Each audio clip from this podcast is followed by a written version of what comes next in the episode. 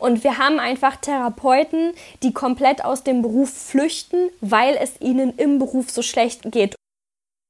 Und habe dann einfach gemerkt, in der Art und Weise, wie Therapie abläuft, also wenn du im 20-Minuten-Takt arbeitest, na, dann hast du bis zu 24 Patienten am Tag. Und ich habe dann gedacht, oh Mann, das ist alles so unfair. Die Krankenkassen, das ist so unfair. Und mit den Ärzten, es ist so unfair. Aber was kannst du denn tun, um an der Situation etwas zu verändern? Und daraufhin habe ich ein Gewerbe angemeldet. Einfach wirklich nur aus der Not heraus. Hi und herzlich willkommen zur dritten Folge der Therapiepause, dem Podcast für gesunde Therapeuten und Therapeutinnen. Mein Name ist Ina Kimmel. Heute mache ich meine Therapiepause zusammen mit Shari Redling. Shari ist Physiotherapeutin und Klettercoach aus Berlin. Sie erzählt uns in dieser Folge, wie sie per Zufall ihre Leidenschaft zur Physiotherapie entdeckt hat und mit welchen Herausforderungen sie im Therapiealltag zu tun hatte. Sie verrät uns, wie sie mit der Zeit ihren ganz eigenen Weg gefunden hat, sich beruflich weiterzuentwickeln und ihren Job so zu gestalten, dass sie zufrieden ist. Übrigens, am Ende des Interviews hatte ich leider ein technisches Problem. Zum Glück gab es ein Backup. Mein Klang hat daher in den letzten 15 Minuten etwas gelitten. Aber immerhin, ich habe wieder was gelernt. Also, los geht's und viel Spaß in deiner Therapiepause.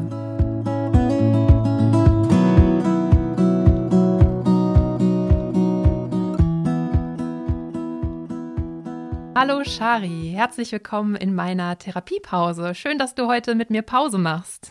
Hi, danke für die Einladung. Ja, sehr gerne. Shari, jetzt weiß ich von dir, dass du Physiotherapeutin bist. Also du gehörst auch zu unserer Therapeutenwelt, sag ich mal. Kannst du dich mal für unsere HörerInnen einmal selbst vorstellen, bitte?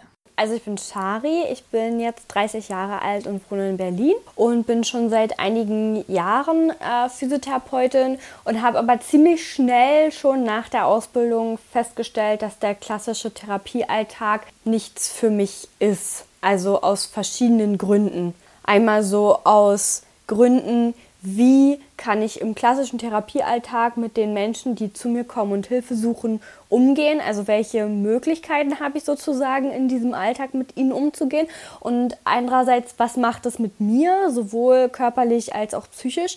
Und deswegen habe ich ziemlich schnell angefangen, ähm, neue Wege zu suchen, wie man Arbeit gestalten kann oder wie ich spezielle Arbeit gestalten kann und arbeite jetzt so nicht mehr aktiv als Physiotherapeutin in der Praxis. Okay, da können wir sicherlich gleich nochmal näher drauf eingehen. Das klingt spannend und auch nach einem Weg, der dich da jetzt zu deiner jetzigen Situation ja auch hingebracht hat. Da verraten wir gleich noch mehr zu, was du jetzt so alles machst.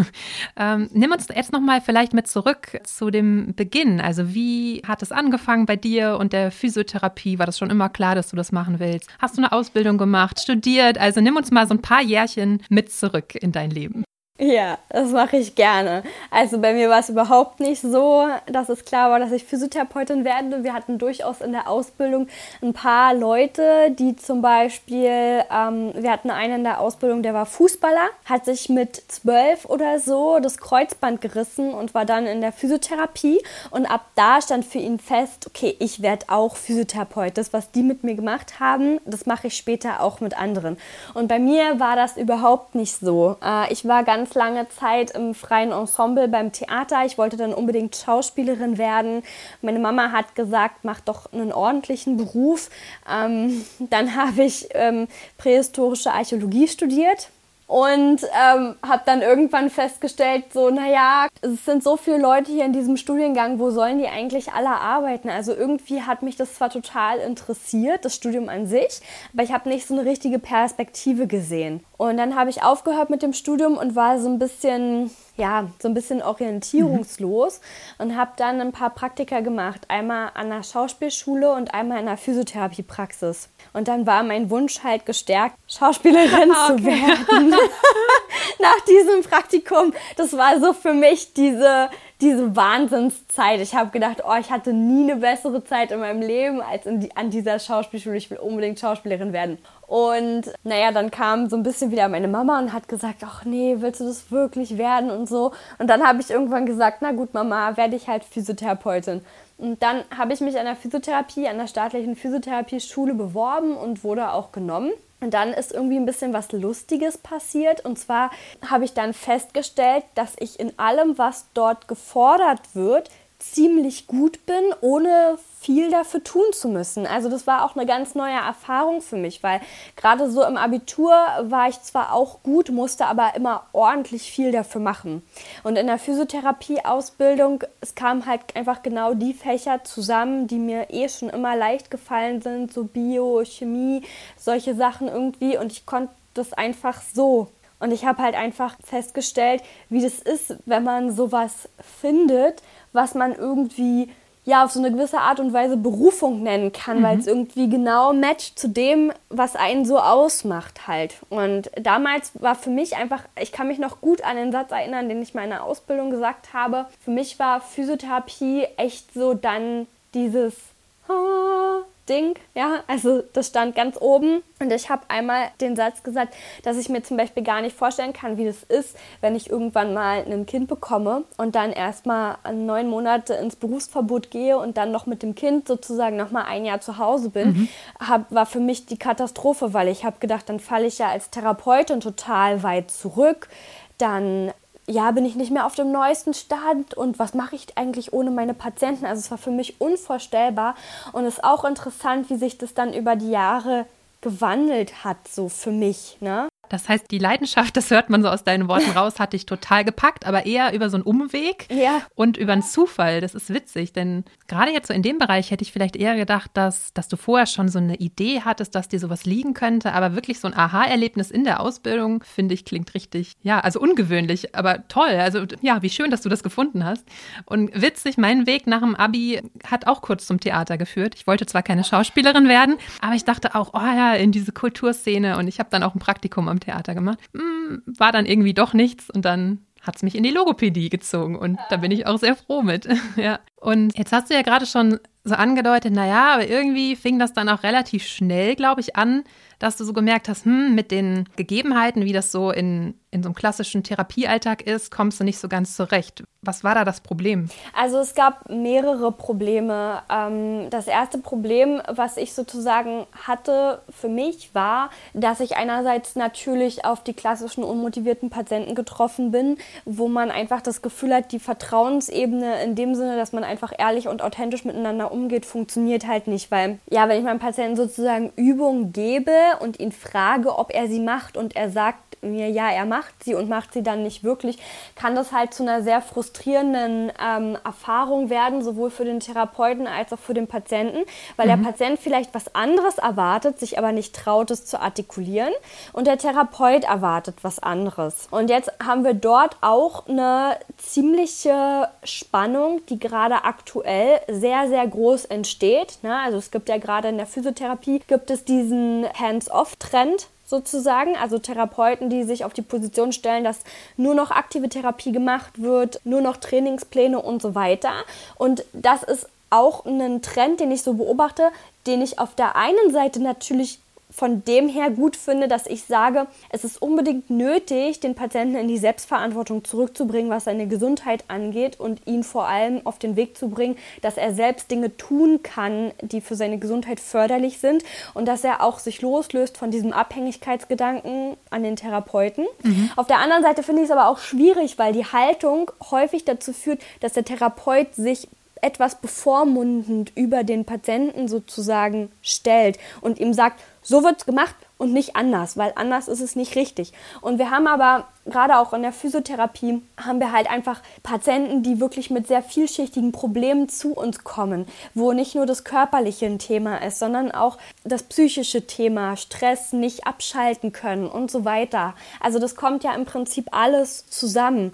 Und da ist dann halt die Frage, wenn ich mit meinem Patienten sozusagen ehrlich kommuniziere, ehrlich mit ihm drüber spreche, ihm ganz klar mache, dass er etwas tun muss, damit seine Beschwerden besser werden und wir dann natürlich auch mal eine Massage zwischenschieben können für diesen Entspannungseffekt und für dieses Positive. Es wird sich um mich gekümmert, jemand tut etwas für mich. Ich glaube, das muss halt einfach Hand in Hand gehen. Und das ist auf jeden Fall sowas, was ich beobachte und das war halt damals wie heute schon irgendwie schwierig mhm. und hat mich auch frustriert, weil es ist fast nicht möglich in sechs Therapieeinheiten a 20 Minuten irgendwie da eine gute Balance irgendwie hinzukriegen. Und ähm, ehe man dem Patienten irgendwie erklärt hat, was das Problem überhaupt ist, sind die 20 Minuten schon wieder um. Und wenn man eine Übung oder zwei vielleicht adäquat so erklären will, dass der Patient sich steigern kann, sind 20 Minuten auch ratzfatz um. Also es ja. ist irgendwie da schon so ein Riesenproblem. Wie packt man das, was ich gerne mit dem Patienten zusammen erreichen möchte,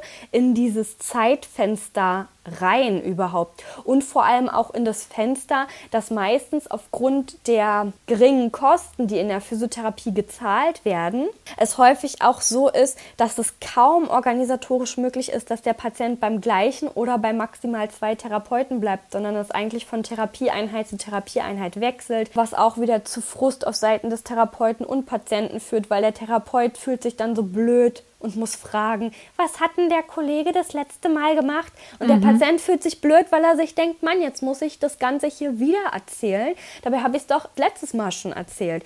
Und ich glaube, neben all diesen organisatorischen Problemen, die ich gesehen habe und diese frustrierenden Erlebnisse, kam ein wichtiger Aspekt für mich einfach dazu, dass ich, ähm, also ich habe 2014 die Ausbildung zur Physiotherapeutin beendet und 2015 hatte ich selber einen schweren Autounfall mit mehrfachem Überschlag mhm. und ähm, hatte danach einfach für mich das Problem, habe diese andere Seite von Therapie und Betreuung gesehen. Ne? Es war auch ein ähm, Unfall auf dem Weg zur Arbeit und habe einfach gemerkt, wie schnell mich das System gerne loswerden wollte, damit ich ja kein Dauerpatient in diesem Bereich werde sozusagen. Und es war für mich damals schlimm zu erleben, weil ich musste mich entscheiden zwischen gehe ich weiter arbeiten oder gehe ich den Weg, dass ich mich jetzt aufgrund dieses Autounfalls und der war wirklich schwer, lange krank schreiben lasse, nur damit ich meinen Therapieanspruch nicht verliere. Und das war so schwierig irgendwie. Ne?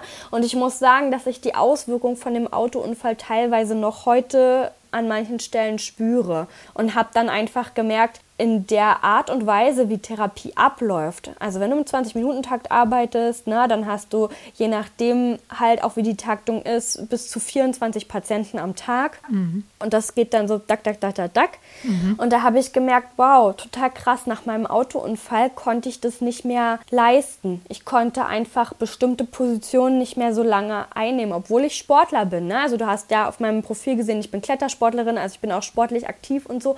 Aber ich konnte einfach bestimmte Sachen nicht mehr, nicht mehr halten. Wenn ich den Kopf zu lange nach unten gehalten habe, ist mir schwindelig geworden, schwarz vor Augen. Und da gab es dann keine Möglichkeit für mich zu sagen, tut mir leid, Patient, ich weiß, Sie sind jetzt hier, aber mir geht es jetzt gerade selber schlecht, ich muss jetzt erstmal gehen und meinem Körper fünf bis zehn Minuten Pause gönnen, damit der selber wieder zurechtkommt. Okay, das heißt, dieses Thema Selbstfürsorge, Therapeutengesundheit, worum es ja auch in diesem Podcast so schwerpunktmäßig gehen soll, das klingt so danach, als sei das in dieser besonders schwierigen Phase damals dann auch richtig zu kurz gekommen, beziehungsweise aufgrund der strukturellen Gegebenheiten auch gar nicht möglich gewesen, da ein Augenmerk drauf zu legen. Also zu schauen, okay, da kommt jetzt eine unserer Therapeutinnen aus einer schweren Episode, sage ich mal, zurück in die Praxis und inwiefern kann das jetzt gelingen, dass sie langsam wieder zurück in den Job startet. Hast du damals direkt mit genauso vielen Stunden wieder angefangen, wie du aufgehört hattest? Ja, genau. Mhm. Okay, gab es in deiner Ausbildung oder so dieses ganze Thema, wie kümmere ich mich als Therapeutin selbst um meine psychische und körperliche Gesundheit? Gab es da mal irgendwie sowas? Habt ihr irgendwas von den Themen Resilienz oder Selbstfürsorge gehört damals? Kann ich mich tatsächlich nicht erinnern. Mhm. Wie ging das Ganze denn dann weiter? Also du hast schon gesagt, du musstest teilweise, konntest einzelne Bewegungen auch innerhalb der Therapie nicht mehr langfristig, sage ich mal, aufrechthalten. Wie ging das Ganze dann weiter? Mm, also Genau, es war halt auch so, ich bin nicht nur mit dem Kopf gegen das Autodach geschlagen, sondern ich hatte auch den Airbag auf die rechte Schulter bekommen. Die rechte Schulter war, ist halt, rechts ist halt mein Hauptarbeitsarm sozusagen und ich habe es jeden Tag gespürt. Und dann wurde es eigentlich irgendwie immer schlimmer mit äh, so Spannungskopfschmerzen und so weiter. Und ich habe dann aber auch selber Probleme gehabt, quasi aufgrund meines Schichtdienstes, selber Termine für Physiotherapie überhaupt zu bekommen, sozusagen äh, weil es einfach schwer dann zu planen war. Und äh, dazu kam einfach noch der Stress durch die Taktung. Es gab Tage, da bin ich nach Hause gegangen und mir ist aufgefallen, dass ich nichts getrunken habe, nichts gegessen habe und nicht auf Toilette war. Und zwar hat das einfach den Grund, dass ich nicht immer in einer Praxis gearbeitet habe, in der es eine Tresenkraft gab. Und somit kannst du es dir vorstellen, ich weiß nicht, wie es bei euch ist, aber in der Physiotherapie ist es einfach häufig so, dass die Therapeuten dann auch verantwortlich sind mit für den Tresen. Und dann hast du halt keine richtige Pause, weil du isst dann deine Stulle neben dem Telefon, falls ein Patient anruft und ein Rezept sozusagen beginnen möchte, dass du mit dem halt die Termine machst. Oder wenn du halt deine, den letzten, wenn du halt ich nenne es jetzt mal in Anführungszeichen, damit sich niemand irgendwie gekränkt fühlt, aber wenn du den quatschenden Patienten kurz vor deiner Pause hast, mhm. ja, von dem du dich nicht lösen kannst, dann kann es einfach sein, dass der dir zehn Minuten in deine Pause reinquatscht, so und du halt einfach, na, egal wie oft du sagst, so ja, ich habe jetzt Pause, hm, ne, dann ist es halt einfach weg, die Zeit. Dann ruft vielleicht noch vorne jemand am Tresen und sagt, hallo, ist hier überhaupt jemand? Dann hat man auch ein schlechtes Gefühl, hinten im Pausenraum zu bleiben und geht irgendwie natürlich vor.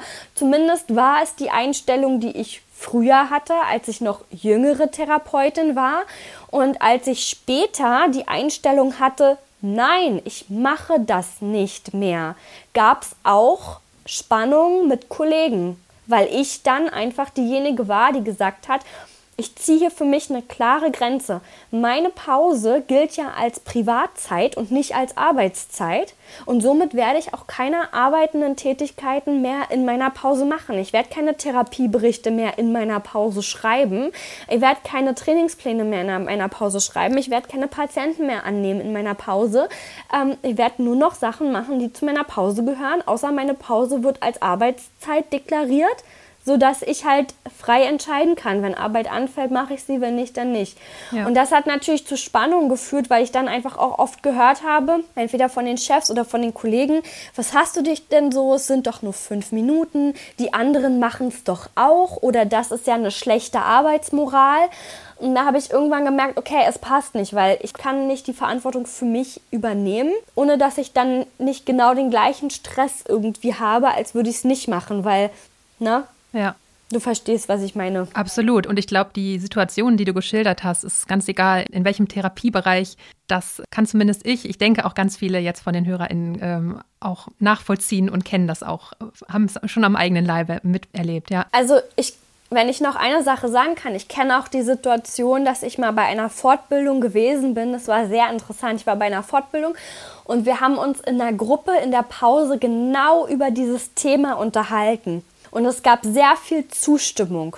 Und dann hat sich eine Person zu Wort gemeldet, eine Praxisinhaberin, total empört und hat gesagt, sie kann diese Diskussion hier einfach gerade nicht verstehen, was wir alle für eine Arbeitsmoral hätten. Gerade in einer kleinen Praxis ist es einfach notwendig, dass die Therapeuten in der Pause aufstehen und ans Telefon gehen oder vor an den Computer gehen. Ansonsten läuft es einfach nicht. Ansonsten läuft das Geld einfach nicht weiter. Und das fand ich halt total interessant irgendwie, weil mittlerweile sieht der Therapeutenmarkt ja so extrem dünn aus, dass ich mir einfach vorstellen kann, dass jeder Praxisinhaber, der irgendwie solche Dinge gemacht hat, wie, tja, wenn ein Patient ausfällt, dann streiche ich dir die Zeit von deiner Arbeitszeit.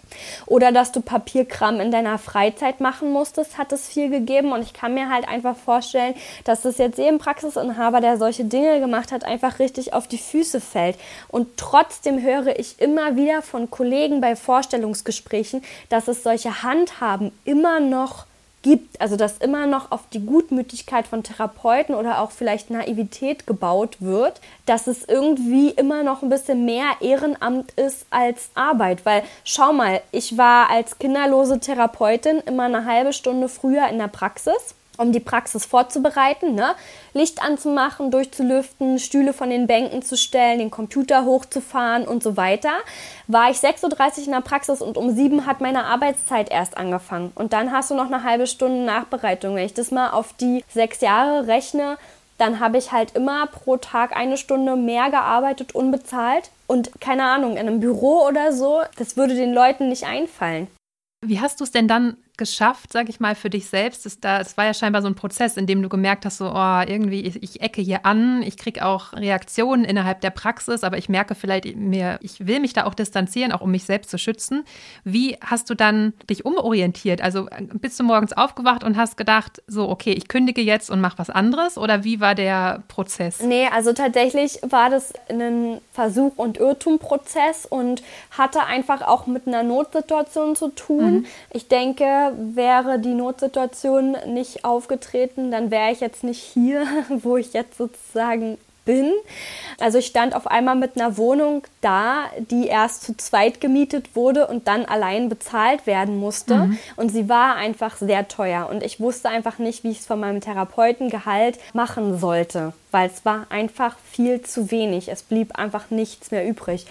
Und daraufhin habe ich ein Gewerbe angemeldet einfach wirklich nur aus der Not heraus und habe sozusagen bei solchen Anbietern, die kurzfristig Trainervertretung suchen oder so Hotels und Spas, die kurzfristig jemanden suchen, der abends einspringt und noch massiert, habe ich Aufträge zusätzlich angenommen und bin dann halt nach normal acht Stunden Arbeit abends noch irgendwo hingefahren und habe halt massiert oder habe halt Trainingsstunden gegeben, Aquafitness, alles Mögliche. Also es war eine richtig krass harte Zeit auf jeden Fall. Aber ich habe in der Zeit gemerkt, wie A, die Menschen so auf mich reagieren und B, habe ich gemerkt, krass, ich kann hier Sachen anbieten und die Leute finden es gut und ich habe dadurch die Möglichkeit, einfach so zu entscheiden, ich investiere mehr Kraft, verdiene mehr Geld, weniger Zeit und Kraft, weniger Geld, aber halt einfach so, wie ich es sozusagen gerade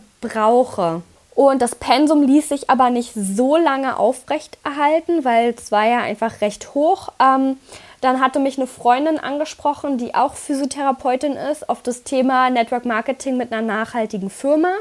Und dann habe ich gesagt, so, ich hm, ah, ich weiß nicht. und dann habe ich mich einfach dazu entschlossen, ihr einfach mal zu vertrauen und das anzufangen und habe halt mittlerweile schon ein Team aufgebaut und einen Kundenstamm aufgebaut und bin halt damit sehr zufrieden und ähm, bin einfach wirklich froh über diese, diese Möglichkeit gewesen, weil es für mich als Therapeutin das erste Mal etwas war, wo es wirklich unabhängig ist von meiner Zeit und dem Ort, wo ich gerade bin. Das kannte ich bisher noch nicht. Ich kannte bisher nur, du stehst an der Bank und in der Zeit verdienst du Geld und in der Zeit, wo du nicht da bist, verdienst du halt keins. Und für mich hat es das erste Mal so plonk gemacht, als ich in Schweden im Strand am Urlaub war, im, äh, im Urlaub war. Und ich habe so in mein, in mein Office reingeguckt von meinem Network Marketing und habe gesehen, dass ein Kunde seine Produkte nochmal bestellt hat und war so, krass, ich habe gar nicht nochmal mit dem geredet ich habe nicht irgendwie mit dem gerade interagiert. Das letzte Mal, dass ich mit dem geredet habe, ist ein Monat her und der hat trotzdem seine Produkte wieder bestellt. Also es war für mich echt so, ha, das funktioniert. Und dann habe ich gedacht, okay, das ist cool. Von solchen Sachen möchte ich gerne mehr haben. Und dann habe ich angefangen, mit diesem Wissen oder auch mit dieser Idee dahinter, so meine Online-Produkte und Online-Kurse in diesem speziellen Bereich, den ich jetzt mache, klettern aufzubauen als Produkt, welches einfach jederzeit gekauft werden kann. Na, also es ist jetzt ein fertiger Online-Kurs sozusagen und du kannst den jederzeit starten und jederzeit kaufen. Ja, so war so ein bisschen der Prozess im Prinzip. Das heißt im Prinzip aus diesem relativ festen Konstrukt der Praxis, wo es feste, ganz, ganz klare, feste, auch lange Arbeitszeiten gab, hin zu aus einer Notsituation geboren, wie bei so vielen häufig, ne? aus einer Krise heraus. Bei dir scheint es ja auch so zu sein, dass du jetzt gerade wirkst zumindest so, dass du sehr happy bist damit, mit all diesen Dingen, die sie jetzt sich daraus entwickelt haben und die Türchen, die sich geöffnet haben. Ich habe auch auf deinem äh, Profil gesehen, da ja, da gibt es eine Menge Angebote, also online sowie offline. Ich denke mal jetzt durch Corona bedingt einfach Schwerpunkt, wie bei mir auch äh, im, im Online-Business.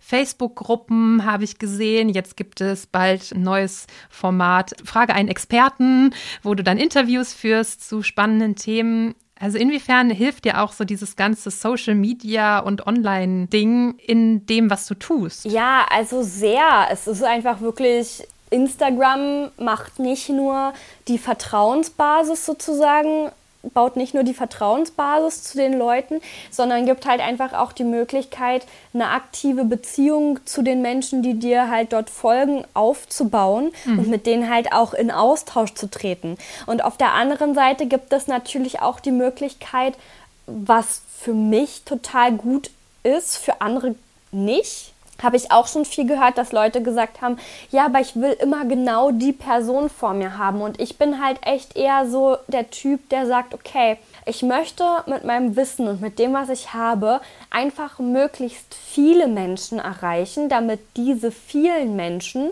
sich dann auch selbst helfen können.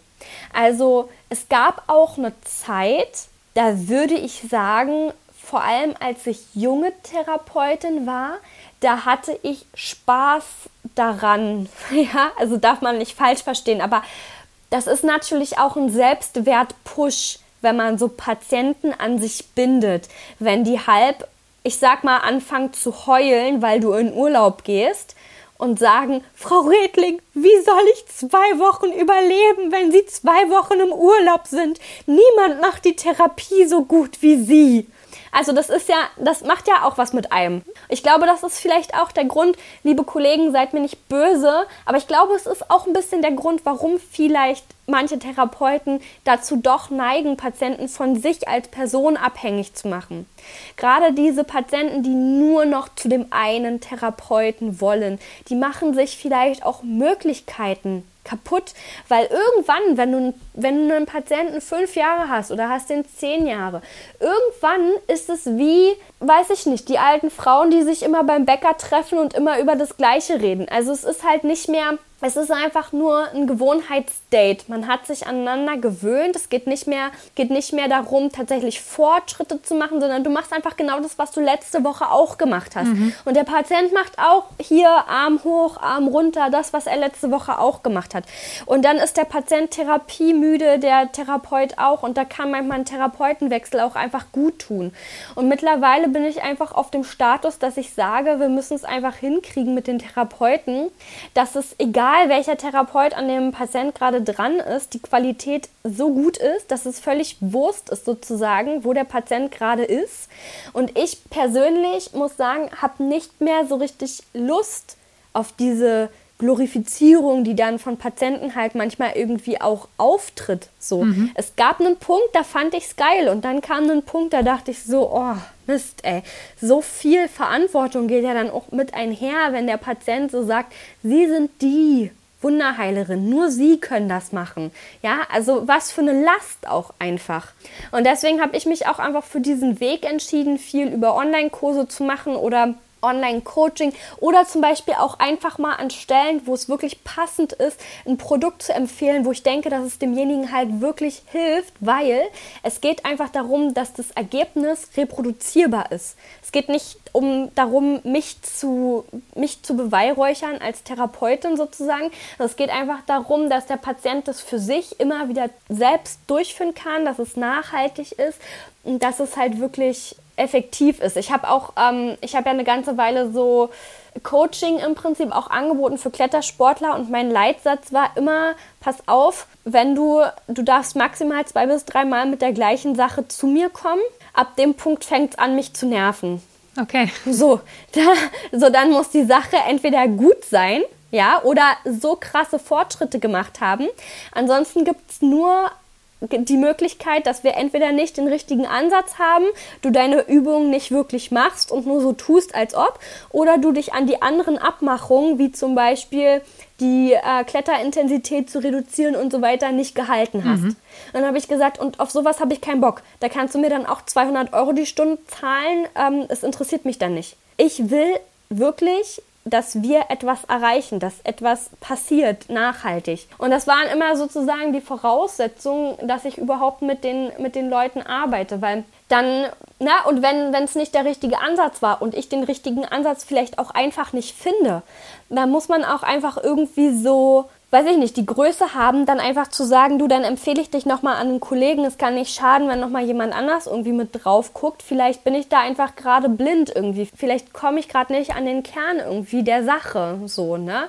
Wobei ich halt einfach denke, dass mit Aktivität in den meisten Fällen ja auch immer besser wird, sozusagen. Zumindest wenn es sich jetzt um also nicht, wenn du dir gerade frisch das Schienbein gebrochen hast, sozusagen, aber ich meine, wenn es so um diese klassischen Probleme geht. Aber ja, so, so ist es halt. Und ich glaube, es wäre vielleicht auch ein bisschen, ja, ein guter Ansatz, das in die normale Therapie mit einzubringen, dass jemand nicht so oft mit dem gleichen Problem kommen kann, weil irgendwann schmiert man ja nur noch auf dem Problem rum, weißt du? Dann passiert einfach nichts mehr. Ja, und das Thema Eigenverantwortung, das du am Anfang genannt hattest, ne, das ist dann auch häufig gar nicht mehr Thema. Ja, also genau. was ist denn ihr Ziel heute? Weshalb sind sie denn gekommen? Nochmal, ne, überhaupt auch mal diese Schleife nochmal zu ziehen. Weshalb sind sie denn vor drei Jahren hierher gekommen? Wirklich bei so Dauerpatienten. Es ist eben nicht nur soll nicht nur ein netter äh, Kaffeeklatsch einmal die Woche sein mit einer so netten Therapeutin oder so einem netten Therapeuten, weil man da so gerne hingeht. Ja, mh, mm, Jetzt hast du gerade schon so ein bisschen erwähnt, Kletterer sind deine Zielgruppe in, in vielen Bereichen, also nicht in allen ähm, Bereichen, aber was machst du da konkret? Und Bouldern habe ich auch gelesen. Ich weiß jetzt, was Bouldern ist, aber erklär doch mal äh, vielleicht denjenigen, die das noch nicht wissen, was ist Bouldern, was ist der Unterschied zum Klettern und was hast du mit dieser ganzen Welt ähm, zu tun? Ja, also Bouldern kann man sagen, ist Klettern in Absprunghöhe ohne Seilsicherung, also ohne weiteres Equipment, außer eine dicke Matte. Mhm. Ähm, drin in den Boulderhallen hat man dicke Matten, sehr dicke. Draußen am Fels hat man äh, sogenannte Crash Pads. Und der Boulder kommt von diesem großen Felsbrocken sozusagen. Und ähm, Klettersport ist Klettern mit Seil, also mit Sicherung. Und ähm, ich bin mir gar nicht richtig sicher, ob das tatsächlich stimmt, aber ich habe einfach mal die Geschichte gehört, dass diese Klettercracks, die draußen am Fels waren und mit Seil geklettert haben oder mit Seil geklettert sind, dann abends sozusagen, wenn sie in gemütlicher Runde zusammengesessen haben und noch ein bisschen Bock auf Klettern hatten, aber jetzt keine Lust mehr hatten auf eine lange Seilroute, einfach angefangen haben, an so großen Felsblöcken rumzukraxeln. Wie gesagt, ich weiß nicht, ob es stimmt, ich habe es mal gelesen. Und äh, für mich war das so, dass ich genau damals in der Krisenzeit, von der ich dir vorhin erzählt habe, mit dem Bouldern angefangen habe. Und das war, würde ich sagen, das Einzige, also die Community und der Sport an sich, was mich in der Zeit das ganze, dieses ganze Pensum hat irgendwie durchhalten lassen, weil ich war eigentlich in jeder freien Minute, die es ging, war ich in der Boulderhalle. Ich wollte gerade fragen, also du hast gearbeitet in der Praxis, bist dann noch äh, zu den anderen Aufträgen gegangen und warst auch noch in der Boulderhalle. Genau, ja. Okay, aber die hat dann dich gerettet vielleicht auch? Ja, kann man, kann man glaube ich so sagen, ja. Was ist für dich so das, das Besondere am, am Bouldern? Das Besondere am Bouldern ist diese spielerische Art, sich mit dem eigenen Körper auseinanderzusetzen. Ähm, bevor ich Physiotherapeutin geworden bin, würde ich mich immer hätte ich mich immer als unsportlichen Menschen bezeichnet, gerade auch in der Schule. Mir war immer viel peinlich, so im Sportunterricht. Ich hatte immer total Angst, wenn ich jetzt irgendwie beim Hochsprung oder so Anlauf nehme und dann stolper, dann falle ich auf die Nase und alle lachen mich aus. Deswegen habe ich da nie so immer alles gegeben, was ich vielleicht hätte geben können weil es mir tatsächlich auch passiert ist. Wir hatten mal Sportfest in der Schule und ich habe mal beim Weitsprung wirklich alles gegeben. Ich bin so losgesprintet. Ich habe gesagt, es interessiert mich jetzt nicht, dass die Zwölfklässler da alle zugucken. Ich mache das jetzt einfach mal. Und ich bin so blöd mit dem, habe dann versucht, als ich abgesprungen war und dann stand das Gleichgewicht zu halten und bin aber volle Kanne vorne der Länge nach mit dem Gesicht in den Sand gefallen und alle haben gelacht und es war so ein doofes Erlebnis irgendwie. Und ich glaube, so geht es einfach vielen Kindern im Sportunterricht, dass es einfach überhaupt nicht schön ist und überhaupt nicht angenehm und man so die Lust an Bewegung irgendwie halt verliert, so, ja. Und deswegen war ich in den ersten Jahren meiner Therapie auch irgendwie nicht so die sportliche Therapeutin von wir machen jetzt Übung XY, zumal als ich ja fertig war mit der Therapeutenausbildung, war ja manuelle Therapie so der heilige Gral, was es ja jetzt wirklich gerade nicht ist, aber damals war es so, der heilige Gral der Therapie ist manuell. Und dann, als ich mit dem Bouldern angefangen habe, hat sich das halt alles total verändert, weil ich hatte das erste Mal die Möglichkeit, mich mit meinem Körper halt auszuprobieren und mir auch Sachen zuzutrauen, weil wenn du fällst, du fällst auf die dicke Matte. Irgendwie waren alle in der Boulderhalle so, ja, hast du die Route schon probiert? Lass uns das zusammen machen. Hast du die Schwierigkeit an der Stelle da gesehen? Da muss man total hier so sich ganz dicht an die Wand und so. Und es war irgendwie total lustig, halt diese verschiedenen Sachen auszuprobieren. Und das erste Mal konnte man irgendwie, konnte ich auch springen wie ein Äffchen. Und es hat einfach niemanden interessiert, weil es haben ja sowieso alle gemacht. Oder wenn du halt mutig warst und du bist einfach abgesprungen und du bist halt voll, Entschuldigung, voll auf die Fresse gefallen, dann kamen danach Leute und haben mir gesagt, Alter, bist du gut gesprungen gerade. Mann, voll krass. So. Also da hat niemand gelacht, sondern alle waren so, boah, voll cool gemacht. Krass, dass du dich das getraut hast und so. Also ich habe mich den Sprung nicht getraut und, na, also es war eine ganz andere Dynamik irgendwie so in der Boulderhalle. Und ich glaube, das ist das, was Bouldern auch äh, ausmacht. Es gibt auch diese Studie Bouldering Against Depression, die nachweislich positiven Effekt bei Depressionen in Bezug auf Bouldern sozusagen zeigt, weil du einfach deine Grenzen kennenlernst, du lernst deinem Körper zu vertrauen, du lernst mit Angst umzugehen und entweder Angst zu überwinden oder die Angst an dem Tag wertzuschätzen und zu sagen, okay, heute fühle ich mich einfach nicht danach, über meine Angst drüber hinwegzugehen. Du lernst irgendwie dadurch, dass du ja nach oben kletterst, hat ja auch mit Höhe zu tun, ne? mit Mut irgendwie so verschiedene Aspekte einfach in dir kennen. Es ist also nicht nur ein körperliches Ding, sondern es ist auch ganz, ganz viel mit dem eigenen Charakter und ja, so mit, mit Mut und mit Einstellung einfach auch. Und äh, was mich besonders fasziniert, auch bei den Wettkämpfen im Bouldern, ist zum Beispiel, dass auch in den Wettkämpfen und auch in den, in den größeren Wettkämpfen, wo es sozusagen möglich ist, die Athleten sich gegenseitig unterstützen. Die Athleten sich gegenseitig die Routen putzen. Ne? Also durch das Kalk und durch das Schweiß und so werden die Routen dann manchmal glitschig und die Athleten putzen sich in den Wettkämpfen gegenseitig die Routen. Es ist so krass es ist mir noch nie begegnet, dass es das in einem Sport gibt, außer im Bouldern. Cool, also ein richtiges Teamwork, eine Wertschätzung der anderen Leistung, der anderen Person. Super. Und man kommt scheinbar sehr gut mit sich selbst in den Kontakt, weil man einfach logisch an der Wand wahrscheinlich mit diversen Dingen konfrontiert ist, äh, sei es positive oder auch mal negative Stimmen, die da vielleicht so kommen. Also liebe Leute da, die gerade zuhören, probiert's mal aus. Gerade haben die Boulderhallen, glaube ich, geschlossen, aber gut, das wird auch irgendwann wieder sich ändern.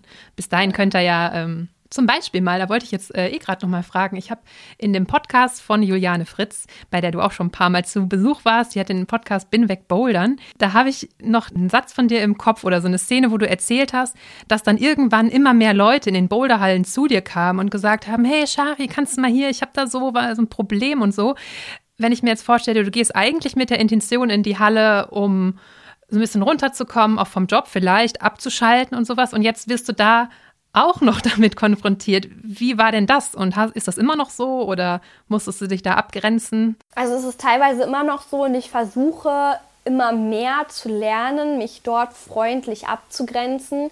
Habe auch mal einen Poster darüber geschrieben, dass ich finde, dass eine Fragestellung kannst du mal schnell einerseits mit wenig Wertschätzung sich selbst gegenüber zu tun hat und mit wenig Wertschätzung mir gegenüber, weil der Mensch, der dort vor mir steht, der ist doch viel zu wertvoll, um mal kurz schnell drüber zu gucken, was dessen Problem sozusagen ist. Und meine mhm. Zeit ist auch viel zu wertvoll sozusagen, mich in meiner Freizeit mit so einer Frage zu konfrontieren, wo ich überhaupt keine äh, Möglichkeit habe, halt da irgendwas zu leisten. Und unter anderem ist es auch nicht, also ich sage halt immer den Leuten auch, dass es für mich einfach ein absolutes qualitatives No-Go sozusagen ist, so zwischen Tür und Angel mal kurz bei jemandem irgendwie drauf zu schauen. Wenn dein Auto kaputt ist, dann sagst du doch auch nicht zu einem Automechaniker, den du vielleicht so vom Sehen kennst und den du zufällig in einer Bar triffst, der vielleicht schon ein bisschen angetrunken ist, ob er mal kurz von, von außen über dein Auto gucken kann, ob damit alles in Ordnung ist, so. Und der sagt dann, ah, über den Daumen gepeilt. Ja, genau. Ja, kann ich gut verstehen. Gerade als junge Therapeutin, ich erinnere mich da noch, als ich meine Praxis gegründet habe, das war in einem kleineren Stadtteil, da habe ich wirklich auch in meinen Pausen die Leute getroffen, im ähm, Drogeriemarkt und so weiter. Und da zu merken, oh Gott, ich werde ja hier, also nicht von jeder Ecke, aber ich, ich hatte immer so dieses Gefühl, oh, hoffentlich spricht mich keiner an, ich habe doch gerade Pause. Aber ja, das hat ja auch ein bisschen mit reinwachsen zu tun und sich dann abgrenzen und sich das trauen, finde ich auch ein bisschen, ja, sich dran gewöhnen. Ne? Hm. Es ist aber auch wirklich schwierig, weil ich habe früher auch immer in den Bezirken gearbeitet, in denen ich auch gewohnt habe. Und ich habe dann ständig beim Einkaufen, wenn ich selber beim Arzt war und so weiter. Ich habe ständig Patienten getroffen. Und das war auch so ein Ding irgendwie, was ich irgendwie nicht mehr wollte und wo ich auch einfach gemerkt habe, es verändert sich, wenn Leute zum Beispiel, also früher habe ich ja noch so Personal Trainings angeboten und wenn Leute ein Personal Training bei mir für einen gewissen Preis bezahlen, dann fragen die mich auch nicht zwischen Tür und Angel nochmal Dinge, selbst wenn die mich zufällig im Supermarkt treffen. Mhm. Wie die Leute in der Praxis irgendwie. Weil es ist, es hat einfach, glaube ich, auch viel damit zu tun, das eigene Geld zu investieren in zum Beispiel Gesundheit oder ähnliches, macht auch was mit einem im, im Inneren man hat eine andere Wertigkeit dafür. Wenn du weißt, du hast irgendwie 200 Euro für die Stunde bezahlt, dann weißt du in etwa so, was die nicht die Zeit von deinem Gegenüber, aber das Wissen von deinem Gegenüber so wert ist irgendwie. Mhm. Und ich habe noch nie erlebt, dass von den Leuten, die irgendwie bei mir einen Kurs gekauft haben oder ein Personal Training gebucht haben oder so, dass die zu den Leuten gehören, die mich zwischen Tür und Angel nochmal irgendwelche Sachen fragen. Das sind eher die Leute tatsächlich, die sich auch bei mir, ich hatte jetzt letztens von einem Kursteilnehmer äh, zum Jahreswechsel ähm, eine ganz süße Nachricht auf Instagram äh, bekommen, der geschrieben hat, Shari, jetzt ist zwar schon irgendwie der 3. Januar, aber ich wollte einfach noch mal schreiben und ich wollte mich einfach ganz herzlich ähm, bei dir bedanken für die ganzen Posts, die du dieses Jahr gemacht hast mit deinem ganzen wertvollen Wissen und so. Und es war so krass für mich halt diese Nachricht zu bekommen irgendwie, weil das sind irgendwie tatsächlich auch Leute, die Dinge bei mir gebucht haben, die einfach so eine Dankbarkeit irgendwie da, dafür haben. Und ich glaube mittlerweile mittlerweile tatsächlich, am Anfang hatte ich immer Angst, zu den Leuten, die mich so zwischendrin ansprechen, Nein zu sagen, weil ich Angst hatte, ich versau mir potenzielle Käufer sozusagen. Mittlerweile bin ich überzeugt, die würden sowieso kein Produkt bei mir kaufen. Okay. Wenn du jetzt, also vielleicht hören ja gerade ein paar Leute zu, die sich in einer ähnlichen Situation befinden wie du damals, also gäbe es jetzt auch viele Möglichkeiten, also sei es jetzt gerade in einer Krise oder in einer beruflichen Situation, in der er oder sie sich nicht wohlfühlt. Was würdest du so im Rückblick oder jetzt ganz aktuell dieser Person raten, was, auch wenn natürlich ein Ratschlag nie komplett ähm, gültig sein muss ne, für die Person, aber was hast du so mitgenommen? Was sind so quasi deine Learnings aus diesen ganzen Jahren Erfahrung? Was hat dir geholfen? Was ist wichtig?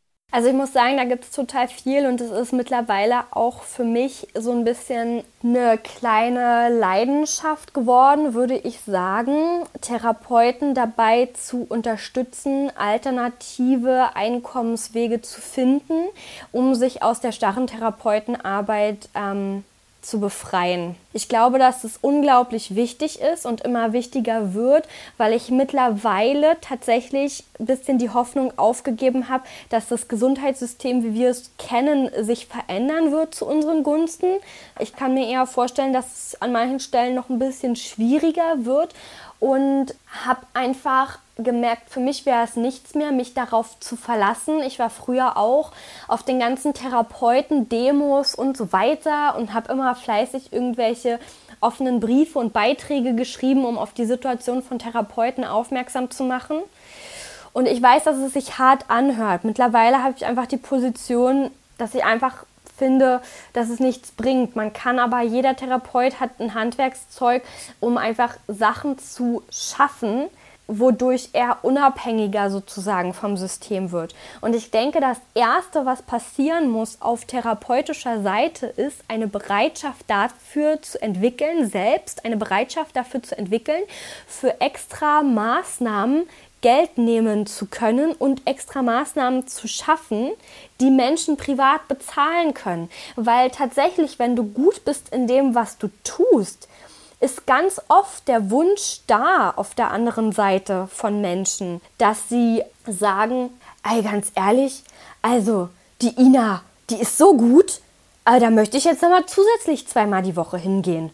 Oder wenn Ina zum Beispiel ein Videoübungsprogramm hätte, womit ich zu Hause besser üben kann, weil ich mir die Übung einfach nicht merken kann, dann kaufe ich das auch. Und da muss erstmal auf Seiten des Therapeuten, ja, muss erstmal diese Bereitschaft wachsen, zu sagen, okay, ich biete einfach etwas an, was derjenige kaufen kann, weil im Endeffekt tust du den Leuten, die etwas gerne kaufen möchten oder die mehr von dir möchten, tust du einen Gefallen. Es gibt natürlich diese Stimmen, die sagen, ja, das ist voll unfair, das kann sich nicht jeder leisten, äh, Gesundheit soll für alle kostenlos sein und jedem zur Verfügung stehen. Da möchte ich dir zwei Fragen stellen, falls diese Gedanken vielleicht in dir hochgekommen sind. Also einerseits mit dem, es kann sich nicht jeder leisten, ja, gehe ich mit.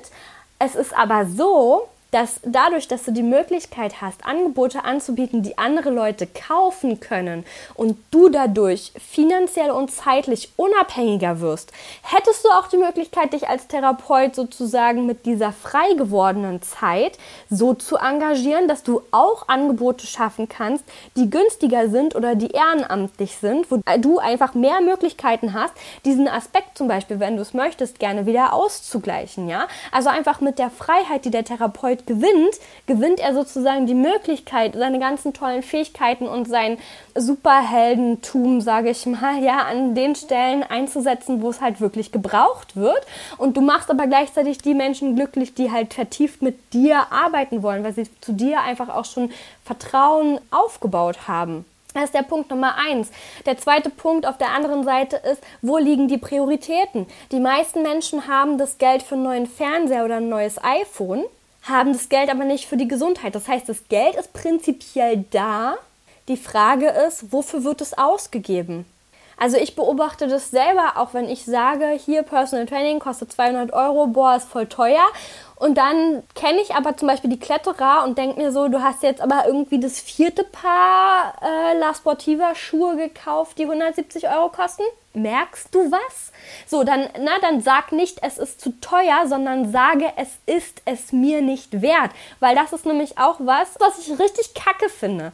Wenn Leute sagen, es ist zu teuer, weil es ist nicht zu teuer. Es ist dir nicht wert. Also sei einfach so ehrlich zu sagen, mir ist es das nicht wert. Ich möchte dafür kein Geld ausgeben.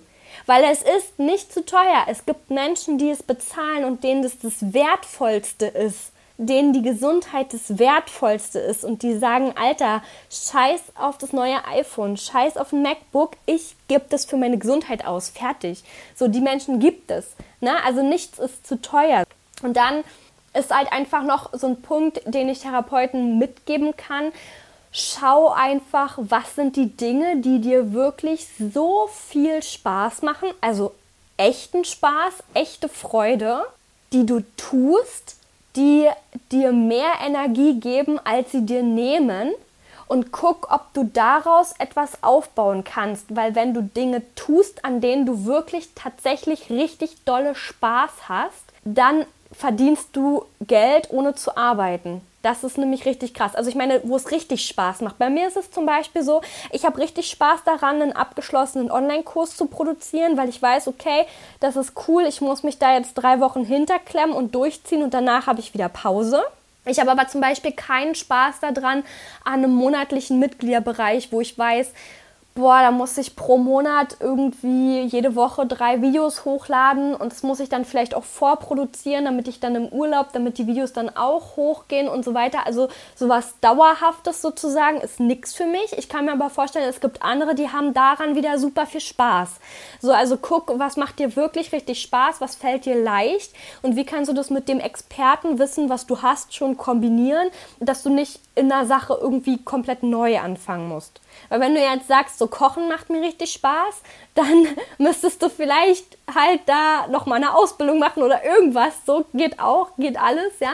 Aber dann kann ich einfach nur empfehlen, halt wirklich auch ähm, zu gucken, dass man ähm, netzwerkt, was wir jetzt im Prinzip auch machen, dass man sich irgendwie verbindet, dass man sich mit anderen Therapeuten austauscht, was die im Prinzip machen, weil es gibt einfach so viele Möglichkeiten, etwas aufzubauen, was dann geldmäßig automatisiert halt läuft. Ne? Wie gesagt, so Online-Kurse oder Mitgliederbereiche oder Vorträge, die Menschen sich runterladen und dann anhören können zum Beispiel. Oder was du jetzt auch machst, im Prinzip ein Podcast, der kann sich jeder irgendwie, kann sich jeder jederzeit dieses Interview anhören und kann dadurch im Prinzip auch auf Angebote aufmerksam werden. Also es gibt halt viele solche Sachen. Und ich glaube, das ist das, was wir brauchen. Also meine Vorstellung oder meine meine Utopia-Vorstellung ist immer, stell dir zum Beispiel vor, jeder Therapeut würde irgendwie 500.000 oder 1.500 Euro zusätzlich verdienen und hätte dadurch die Möglichkeit, nur noch 15 oder 20 Stunden in der Praxis zu arbeiten. Stell dir vor, was für entspannte Therapeuten wir hätten. Stell dir vor, was für, für Therapeuten wir hätten, die auf einmal genügend Zeit haben, sich weiterzubilden, vor allem auch Geld haben, sich weiterzubilden und einfach die neuesten Therapiemethoden in sich reinzuhauen. Wir hätten Therapeuten, die sich auf einmal leisten können, in Urlaub zu fahren. Vorher, in meinen Anfangsjahren als Physiotherapeutin, bin ich vier Jahre lang nicht in Urlaub gefahren, weil ich es mir einfach nicht leisten konnte. 1000 Euro netto Verdienst, was willst du denn damit groß reißen? Und ich denke mir so, wenn wir es schaffen können, dass Therapeuten ein Einkommen generieren, wie gesagt, egal auf welchem Weg, außer Bank ausrauben, wisst schon. Aber ich meine, dann hätten wir so einen Zugewinn für Therapeut und Patient, weil wir auf einmal einfach wirklich Therapeuten hätten, denen es richtig gut geht. Und wir haben einfach Therapeuten, die komplett aus dem Beruf flüchten, weil es ihnen im Beruf so schlecht geht und weil es einfach keine Möglichkeit gibt, das zu ändern. Die einzige Möglichkeit, die die meisten Therapeuten gerade sehen, ist, den Beruf, den sie eigentlich lieben und den sie eigentlich toll finden, aufzugeben, weil sie gerne eine Familie haben wollen oder weil sie gerne auch mal in Urlaub fahren möchten. Und deswegen finde ich, ist es so unglaublich wichtig und irgendwie auch meine Mission, so ein bisschen Wege aufzuzeigen, dass es für jeden Therapeuten Leuten einfach möglich wird, so 500 bis 1500 Euro dazu zu verdienen, sich etwas aufzubauen, wie das funktionieren kann, damit du dann einfach Stunden reduzieren kannst und dich entscheiden kannst, was du mit diesen Stunden dann im Endeffekt machst. Vielleicht ist es ja auch manchmal so, dass man einfach so sich daran gewöhnt hat, das abzuspulen, einen täglichen Ablauf und gar keine Zeit hat, mal reinzuhören, was, was will mhm. ich denn eigentlich? Äh, da höre ich ja auch bei dir raus, dass es wichtig ist, sich diese Zeit zu nehmen, da genau hinzuspüren, auch mutig zu sein und dann einfach neue Formate zu suchen. Und das kann, wie du sagst, ja sehr, sehr individuell sein. Also das heißt nicht, dass nur dieser eine Weg jetzt richtig ist, sondern es kann super individuell sein. Es kann ja sogar auch die Erkenntnis sein, ich bin in der Praxis oder in der Klinik total happy. Ich möchte nur einfach ein paar Stunden reduzieren, weil dann habe ich ein bisschen mehr Zeit, äh, mit meinem Hund zu spielen. Oder ich sage jetzt mal, mhm. ähm, oder eben, ich bin komplett unzufrieden und baue mir in irgendeiner Art etwas anderes auf, was mich glücklich macht und was mich entlastet, wo ich mehr Wertschätzung vielleicht erfahre. Ja, und was halt auch so wichtig ist, also das vielleicht einfach nochmal so ein bisschen abschließend, meiner Erfahrung nach kannst du halt wirklich dir noch so viele Ratschläge von so vielen Menschen, wie du willst, hören. Also du wirst genauso Menschen finden, die sagen, Online-Kurse sind schlecht und funktionieren nicht. Oder Online-Kurse sind Schnee von gestern. Oder E-Books sind Schnee von gestern. Du wirst aber nur rausfinden, was dir liegt und was du kannst und was für dich funktioniert, wenn du den Themen offen gegenüberstehst und sie wirklich für dich sozusagen ausprobierst, was für dich halt einfach eine Möglichkeit wäre oder was für dich funktioniert. Weil was ich vorhin nicht gesagt habe, auf meinem Weg hin zu diesem Ganzen, was ich jetzt mache, ich male zum Beispiel auch Aquarell und Öl. Und ich habe dann eine Zeit lang äh, Bilder verkauft. Und ich habe auch sogar erfolgreich Bilder verkauft. Also ich habe zum Beispiel ein Bild verkauft mal für 250 Euro und ein Bild verkauft für 350 Euro. Aber in mir kam ziemlich schnell die Erkenntnis, okay, malen macht mir Spaß. Aber wenn ich jetzt denke, ich müsste davon leben, dann müsste ich ja so und so viele Bilder im Monat mindestens malen, damit ungefähr so und so viele Bilder verkauft werden für den und den Preis, damit ich dann tatsächlich auch davon leben kann. Und das hat mir ziemlich schnell die Lust genommen, tatsächlich da was aufzubauen, weil ich einfach gemerkt habe, nee, das will ich nicht. Dann würde ich den Spaß am Malen tatsächlich verlieren halt. Ich habe aber nur die, also bevor ich es ausprobiert habe, war es für mich so, oh, meine eigenen Bilder verkaufen. Das wär's doch. Das wäre doch die Lösung. Und dann gehe ich in jede Arztpraxis und frage, ob die meine Bilder ausstellen wollen. Und dann verkaufen sich die Bilder so von ganz alleine. Ähm, das wäre doch eine richtig gute Idee. Und ich habe nur durch Ausprobieren festgestellt, dass die Idee zwar gut war, aber für mich einfach nichts ist. Das kann für jemand anders auch schon wieder ganz anders sein, ne? Aber deswegen mach dich vielleicht, wenn du das jetzt hier hörst, auch nicht so abhängig von den ganzen Meinungen, die du halt im Außen hörst oder die, wenn du sagst, du möchtest etwas ausprobieren, was dir Leute halt dann sagen, weil das ist wie wenn du Raucher bist und du sagst, du möchtest mit dem Rauchen aufhören, dann kommen gleich ganz viele Leute, die dir sagen, ach nee, mach das nicht. Oder hier rauch doch noch eine. Es ist genauso, wenn du sagst, ich möchte jetzt anfangen, ich möchte jetzt einen Podcast starten dann kommen ganz viele Leute und sagen, nee, es gibt schon so viele Podcasts, du wirst mit deinem Podcast sowieso nicht erfolgreich. Oder wenn du sagst, du baust jetzt ein Online-Trainingsprogramm auf, dann sagen die, ja, es gibt aber hier schon, wie heißt der Typ, äh, dieser Tanzende aus dem Fernsehen? Deadlift die Soest hat doch schon ein Online-Trainingsprogramm.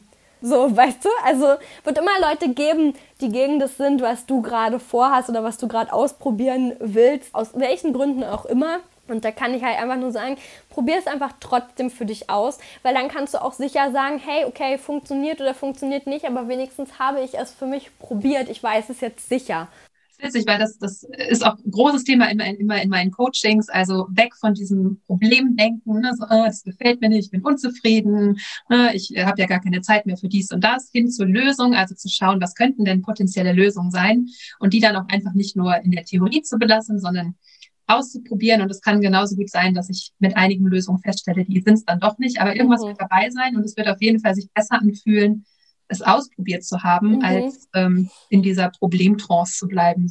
Genau, also diese Opferhaltung, die macht das auch total lähmend, finde ich irgendwie. So dieses Gefühl, das hatte ich ja als Therapeutin auch eine ganze Weile, als ich auch zu den Demonstrationen gegangen bin.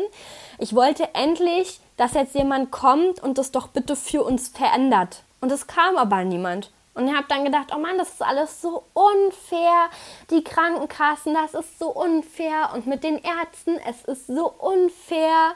Aber was kannst du denn tun, um an der Situation etwas zu verändern? Die Dinge anpacken, kann man so vielleicht zusammenfassen. Ja, als netter Tritt in den Hintern gerade an diejenigen, die sich angesprochen fühlen wollen. okay.